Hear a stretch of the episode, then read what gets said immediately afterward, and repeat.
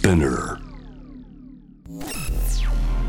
時代を切り開くイノベーター創造的思考未来へのビジョン人間の拡張こだわりの追求革新的なクリエーション。その道の先へ。 Road to Innovation 通りすがりの天才カートンがナビゲートしている JV イノベーションワールドここからは Road to Innovation のコーナーで、えーゲストにですねマーゼイリ氏の村上雄一さんをお迎えしています。完全に初めましてということで。タイムライン上ではね。はい、関わったことがあります。けどマゼイリ氏ってどういうイントネーションが正しいんですか？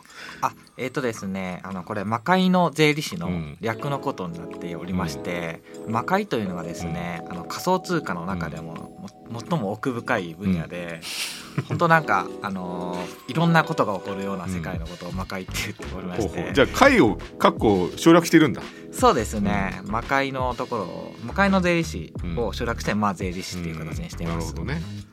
じゃあララフランスみたいな感じでまマゼイリ氏マゼイリ氏でいいんですか？そうですね。あのこの会話有名な人なんか「ま」なんとかっていう名前つける傾向があるので、そうなんですね。私もそれそれでその命名規則にのっとってはい。ま税理士ね。そうですね、はい。まあ税理士です、ありがとうございます。えー村上さんはですねあ僕はね AR 名刺っていうのを作った時にいち早く反応してくれて嬉しかったんですよね。はい。ああれ面白いいですよね。そうですね。あの川田さんのツイートがすごいバズっていたのもあったんですけど、そうなんね。ちょうど私ですね今あの大阪の元国税の税理士と一緒に会社立ち上げて、うん。この仮想通貨のもうサービスを請け負うを作ろうと思ってて、うん。ちょうど名刺作ってたんですよ、うん。同じタイミングで。あそうなんですね。でその時ですね ER 名刺いいなと思っちゃって。でも聞いてみたららちょっと高高そうだな まあ高そうっていうのももちろんありましたし時間的なところも結あ構迫ってたので。早く欲しかったんですね、はい、うん。まあでも次回お願いさせていただこうかと思います、相性はいいと思いますけどね。はい。あのなんでしょうね。まあ税理士ということもありますしあとあれかその仮想通貨あーまあ特に NFT に関するやっぱ仕事のオファーがあるってことですか？結構。あもうそうですね。そこに完全に特化していますので、まあ逆に普通のなんていうかな普通の税務課もあんまりやってない状態ですね今は。いや僕もなんか、まあ、ジェイブさんでも NFT をはい。使った作品っていうのもあるし結構今僕あの日本橋から来てるんですけど日本橋でも自分で作った NFT アートをいよいよオークションに出すってタイミングなんですよ。あすごいですね。でもなんかそうあのーそうなってくるとはい。僕はなんかなんか作る開発者だからはい。一つの画材として NFT を見た時に、はい。やっぱお金のことになるじゃないですか。はい。絶対に。はい。でその時にやっぱお金のルールのことを把握してるやっぱり人にま税理士にはい。まさにそういう人がいたらいいなと思ったらいたんですね。はいありがとうございます。そういうだってサービス込みの相談も結構多いでしょそうですね、うん。最近日本で NFT を発行しようという方が非常に増えてきていて、あの何人か本当お声掛けいただいておりまして、いろんなその発行にあたっての、まあ、主に会計税務の面ですね。うん。のアドバイスは結構してますね。いやとても大事なところだと思うしちょっと今夜いろいろね聞きたいんですけどもはい、あのまあ例えばあの僕もまあ相談してる顧問税理士みたいなのがいて、はい、まあ、同級生なんですけど、はい。あのまあでもまあ普通の税務をやってくれてます。あではい、仮想通貨のことちょっと聞いてみたんですよこう来る前に。はい、どうなってんのって。はい、やっぱまだまだあの普通の普通のっていうかまあね魔界じゃない普通の世界の生活圏のはい、税務事務所はそんなにやっぱまだオオファーがないんだって。あそうなんでこれかからなんか講習とか受けてはい。勉強していかなきゃなみたいな感じだったからえ村上さんはどんぐらいの比率で仮想通貨の関わりがあるんですか？もう。もう 9, 9割以上は。あすごいね。もうじゃあ完全に専門家だ。そうですね。専門家ですし、うん。私自身もともと公認会計士の資格を持っていたので、あの最近その企業向けの案件もうん。何件か受注させていただいておりまして、うん。まあ、企業がですね、まあ、NFT とかブロックチェーンゲームとか Web3 とかそういう領域にやる際のですねあの助言とかですね会計処理とかをお手伝いしてはいますね。なんかその僕は会計学科行ったけど会計士にも税理士にもなってないんですけどあの会計士の方がテスト的には難しいですよね。いやこれがですね、うん。なかなか一概には言えないんですけど、まあ会計士を持ってると税理士になることもすぐできるんですけど、逆はできないっていうことでなんかまあ上位互換っていうとちょっと。上位互換だと思ってましたよ僕は。そう,、はい。そうなんですけどただあの試験の難易度としてはそんなに変わらないですし税理士は税理士としての強みがもちろんあるのでそこはちょっと一概に優越つけたら、まあそうなんですね。いけないなとは思っております。なんかあれですかね普通の、まあ、会計の公認会計士の仕事もやられてたというか、まあ、そういう経験がある中でなんかなんでしょう普通の投資とか税務と比べて仮想通貨であこれはちょっと危険だなっていうか注意しなきゃなって思うことってあります？えっと、やはりですね仮想通貨の一番の問題としては、うん。損益計算が難しいという点があります。損切りって言葉よく飛び交ってますけどね。そそうですね、うん。あのやはり複数の取引所を利用されていろんなコインを売買したりしてて、で最近はやっぱり DeFi って呼ばれる、うん。あのなんていうかメタマスクとかそういうはい自身のウォレットでいろんな取引をやるんですけど、そうすると損益計算が非常に難しくなそうですよね。一体自分でもいくら利益出るか分かんないっていう人が多数いらっしゃるんですそうですよね。でそこが一番難しいとこですねでそれってあれなの？今ってはい税務事務所ははいそこまで把握できないですよね。ウォレットまでは。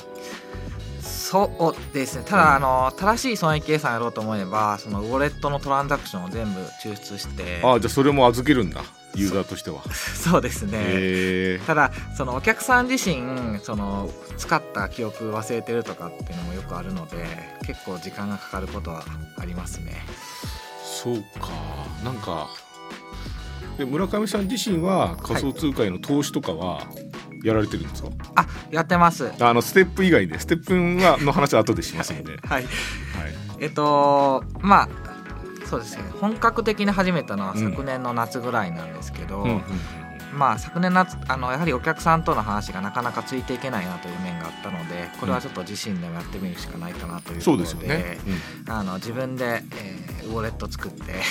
えーまあ、ブロックチェーンゲームとか、うんうんえーもういろいろやっているんですけど、まあ、やはりやってるとそのお客さんの悩みがすごいよダイレクトに分かるというか、まあ話もついていきやすくなるのでやっててよかったなと思います。うん、なんかあれですよねあの僕も普通になんでしょうまあ魔界にはまだいないから あれですけどあの流れが早いですよねとにかくね早いです。早いですよね、早いです。はい。処理量が多いですよね、そうですうね。ん、だからなんだろうな。本当普通の会計事務所がついていけないのもわかるしでもついていかないとちょっとまずそうだなと思いますね。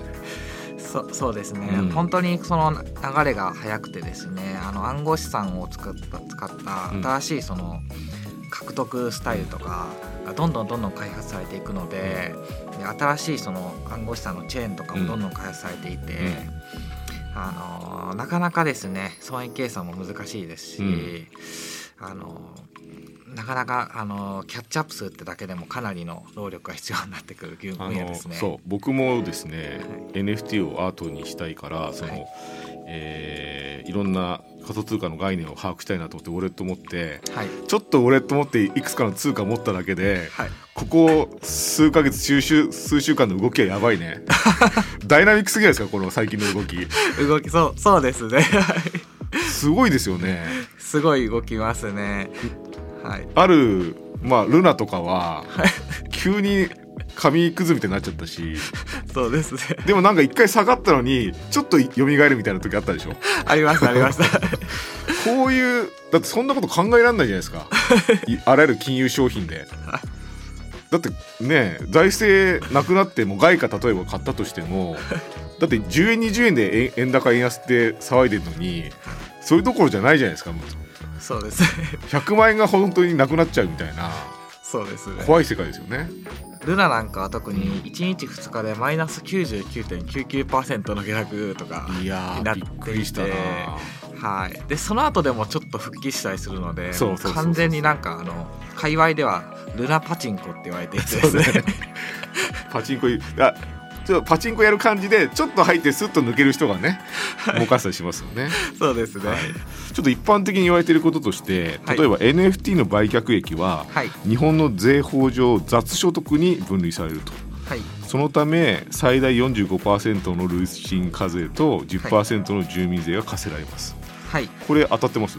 あそうですね、あのー年末ぐらいかな年明けかあ年明けだったかな、うん。あの雑所得もしくは譲渡所得っていう形で分類されるというのがうん。国税庁から発表されましたので、うんうんまあ、基本的にはあの雑所得または譲渡所得に該当するかと思います。で、えー譲渡所得としてもですね、えー最大55%ですね。えー45%のその所得税と10%の住民税が課されるので、えー本当利益が4000万以上出る場合ですね、うん。えーまあ、半分以上が税金になっちゃうという。それってでも普通の仕事でもそうですよね。そうっていうかまあそんぐらい取られちゃうじゃないですか。まあ、給与がそうですね、うん。はい高いとって形なのでそんだけありますけど。なんか、でも政府政府というか税務署としてはなんだろうな、それはせ正当なレートだと思います？今のお話って。うーんそうですね。今自民党の中では、やっぱりその日本の Web3 の分野を盛り上げていこうというところがありまして、でこれちょっと足足かせにならないですか？こういう税法って。あそもちろんです、ですので今話としてはあの株と同じ20%の一定にしようっていううん。案も出てはいます、うんうんうん。ただまあこれ案が出ているだけなので、えーいつ実行されるかちょっとわからないんですけど現時点においてはやはり55%うんですが、えー将来的には20%に下がるかもしれないというような形ですね。そこはちょっとね政府として頑張れるところかもしれないんでだってねそこをだって成長させたいんだったら何かしらの緩和策が必要ですよね。そうですね、確かに。ありがとうございます。それではですね一曲かけた後にステップについてちょっと伺わせてください。はい。お届けしている曲はザ・ミイラズでタックスヘイブンっていうね。税金の抜け道というか まあそういう話でござい歌でございますけど、えー今夜マ・税理士の村上由紀さんをお迎えしてね。ちょっとステップンというゲームがありましてまああの仮想通貨にもねいろんなあの接続の仕方があって、まあ、 Play to Earn みたいな遊びながらプレイしながら楽し、えー稼ぐみたいなとこから Move to Earn っていうねえー、とステップンってに2018年ぐらいからですか？あいえ結構最近。ステップン自体はですね今年ですね。今年のじゃあ結構1月2最近なんだ。月ぐらいだったかな。はいにできたばっかりです。うんとオーストラリア。開発どこだったかな。ちょちょっと、まあなん覚えたかいんですけど。なんか日本じゃないなって感じはしましたけど。か海外の、はいうん。えー制作会社が作っております。はい。でまあ僕の知ってるあのステップンの全てを話すとあの、まあ、歩けば歩くほどもうあ儲かるらしい。靴がまあ履けないらしい現実には。はい。現実に履けない靴がすごい高いらしい、はい。でその靴を履いて歩くとすごい儲かるらしい、はい。でその儲かる率もすごい上がり下がりがあるっていうのが、はい。あと B 国っていう国があるっていうのが 僕の知ってる全てですけどはい。合ってますかこれは？あまあ基本的には合っております。何なんですかこの今の用語は そんなに靴が高いんですか？仮想の靴が。そうですね。あのステップンというアプリをですねあのスマートフォンのアプリなんですけどダウンロードしてですね、そこのアプリ内でですねあの、まあ、デジタルの靴を購入するわけです、うん。うんでそのデジタルの靴がですねまあ大体、えー、10万20万円。靴でも高いですよね。普通にあってもね スニーカあのリアルの靴より高いです、ー、うん、でそれを購入はい、購入する動線としてははい、やっぱりムーブトゥアーンのために買うわけですよね。そうですね、はい。で10万円する靴を買った買ってもはい。回収できるっていう思うから買うわけですよね、そうですね、毎日それをスマートフォンのアプリを起動して歩くと、えーお金が仮想通貨がもらえるという仕組みになっておりましてゲームのインターフェースとしては、はい。靴選んではい。ひたすら歩くんですか、そうですね、うん。靴のタイプもいろいろあってですね、例えばランナーだと、うん。あの速い速度で歩く走らないと、うんうんうんあのコインが獲得できないっていうような形になっていたりですね。過酷ですね。そうですね。ランナーの方は大変だと思います。い結構でもだってシュッとしてますもんね。なんかステップン効果ですか？やいや健康的でえーすよね、なんか。とあそそれはちょっとあの普段ジムに通ってるので。はい。それはそれその時にステップンやんないんだジムであそれはジムではできないんですよ。あの GPS と連動してるので。そこはちゃんと厳密なんですね。そうですね。いや確かに歩いた軌跡がはい。まあムーブトゥアーンだからちゃんと一歩一歩がお金になると。はい。そうです不思ね議な仕組みですよね。そうですね。そこの熱狂ってやっぱりあ俺歩いてるだけで儲けてるっていうことなんですかねそうですね。歩いてるだけで儲けてるっていうのもあります。ある意味理想ですよね。人生の。はい。それができるかもしれない熱狂があるわけですかね。そうですね。ああの毎日その時間が経つとですねスタミナというのが溜まっていって、そのスタミナの範囲で歩くとお金が獲得できるっていう形になっているのでへあの、まあ、スタミナが溢れちゃうともったいないので あの毎日やっぱり強制的にこう歩く動機にもなるかなという面はありますね。えー夢。でもねなんだろう。でも何して稼ぐかって結構やっぱりなんだろう。人はやっぱい夢見るとこってはい、そういうとこだと思うんですよね。突き詰めると。はい。お金って、まあ、働けばお金はもらえるけど、はい。どういうお金のもらい方が嬉しいかってはい。確かにそのゲームゲームですよね。ゲームの中で歩いて稼げるのはしかも歩いてると健康になるしうん。それは理想的ですけどね。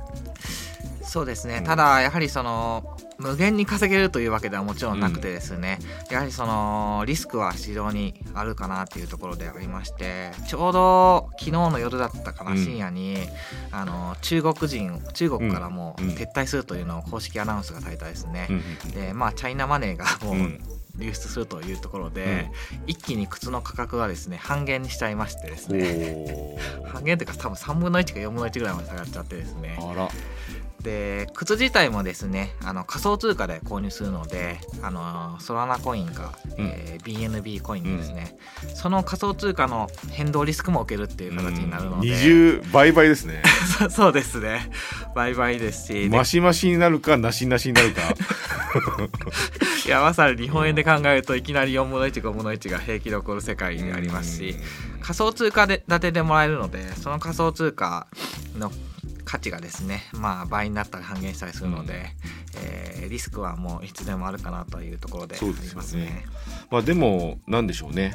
ゲームやコミュニケーションやはい、あとなんかステップンユーザー内でさ結構相互扶助の関係が生まれてるでしょ、あ。ここわかんないんですとかそういうのを。そうですねそうですね。ああいうのはなんか面白いなと思うしあとなんかうっかり借金してまで買っちゃったんですっていう人にさ なんかみんなでなんかアドバイスしたりしてるでしょ？やりますね。ああいうはのすごい美しいなと思うんですけど、そうですね。そこの良さはあるけど、でちょっとねあの若い人が間違っていっぱいなんか投機的な目的でやって、うん。借金とかもし背負っちゃったらかわいそうだなと思いますけどね。そうですね、やはり仮想通貨なのでリスクは極めて高いかなっていうところではありますし、うまく立ち回れる人であれば本当に多くのリターンを得られるんですけど、まあ、誰もがうまく立ち回るわけではありませんしそうですよね。あのまあ私もまだまだダメなので あの必死に毎日歩いてあのか投資額を回収しているところでございますそうので,、ですね。はいその魔界に染まら染まりそうな時はないの？自分で。若いに染まりそう。どどういうことですか？なんかわかんないけど、あのそのそっち側でもう税理士とかじゃなくてそっち側で俺は行くんだっていうことにはならない。ああそうですね、まあ、正直申し上げると僕のお客さんって大体あの個人の方が多くて、まあ、個人投資家とかですね会社員で副業になってるって方が多いので、あのピークはあの確定申告の1からあー。4月なんですね。はいはいはい。なのであの、まあ、今月とかは正直どっぷりとステップにはまってるっていうのがああじゃあオフシーズンのまあたしなみっていうか楽しみ的にやってるってことですね。そうですねそうですね。はい、まあでもそういう関わり方が本当はベストかもしれないですけどね。あんまりずっと人生のねはい、全てをかけると結構ねしんどいかもしれないですね。そうですね。うん。はい。ありがとうございます。今ですねあの、はい。J 部では、はい。NFT の使った新人育成みたいなことを考えてて、はい。だからなんかちょっと今までとは違うなんか音楽の世界ってなんかはい。原版権みたいのをなんかレコード会社が持ってたり、はい。あと芸能的な事務所の役割のある事務所もあったり、うん。なんかこ一個人であるアーティストとうん。なんか関係性がなんかややこしくて、うんうんちょっとなんかなんだろうな。もうちょっと新しい構造はあった方がいいのになっていう状態はあるんですよ。あ。そういう中で NFT っていうものは結構なんか面白い関係性が生まれそうな予感はありますよね。そうですね。NFT はもう去年ぐらいから大注目されてる分野ではうん。ありますし、えーまあ結構ですね、まあ、Web3 と言われる領域でもありますし、うん。えーまあ、注目されている領域ではあるかなと思っております、うん。で特に日本ってですねあのクリエイターが非常に多いっていうの文化がありまして、あの日本で NFT クリエイターになりたいんだっていう方がさ最近は本当に増えておりますし、すね。結構やっぱりあの日本の、えー Web3 とか NFT クリエイトの分野に関してはかなりあの熱くなるというか将来が盛り上がるんじゃないかなというふうに考えております。そうですなんかね結構さ今さっきも牛木くんっていうアーティストとはい。NFT どう考えてるみたいな話をやっぱ、なんだろう作家同士はするんですよ。でもなんか既存の仕組みでもう食えてるからはい NFT に挑戦しなくてもいいのかなっていう人もいるわけですよね、はい、でもそういう時ってなんか新しいアーティストがまた出てくるじゃないですか。そうですね。そういう良さもあるだろうしっていう。どうします？あの若手には勧めますか？NFT アートは。あまあそうですね、もちろんリスクはあるんですけど進めることは進めうん。たいかなと思っておりまして、というのもやはりその今後 Web3 になっていくと、あの Web3 の覇者が誰だかって話になるかと思うんですけど、なるほどね。私はそれはあのクリエイターだと思っています。うん。なのであの本当にクリエイターエコノミーというか、うん。クリエイターにききっちりと報酬が還元できる仕組みができるんじゃないかなというふうに期待しておりますので、あのもう本当に若手の方はどんどん NFT に挑戦していただきたいなとはうん。個人的には思っております。そうですねあとまあ大前提として仮想通貨っていうのもねあの上がり下がりもある世界だからそこはね、自分でリスクを取りながらってことですよね。そうですね、はい上がり下がりもありますし、まあ、計算が複雑であればあの私みたいな専門家をそうですねやっていただければと思いまあます。税理士のね村上さんにぜひね はい、仮想通貨のお困りの時は連はい絡してくださいということですね。そうですねちょっとまた引き続き相談させてください。あありがとうございます。講師ともに。はい、えー今夜はですね、まあ税理士のラ・フランスみたいな感じでよかったんでしたっけ？そうですね。まあ税はい、理士の、えー村上雄一さんをお迎えしました。ありがとうございましたあ。りがとうございます。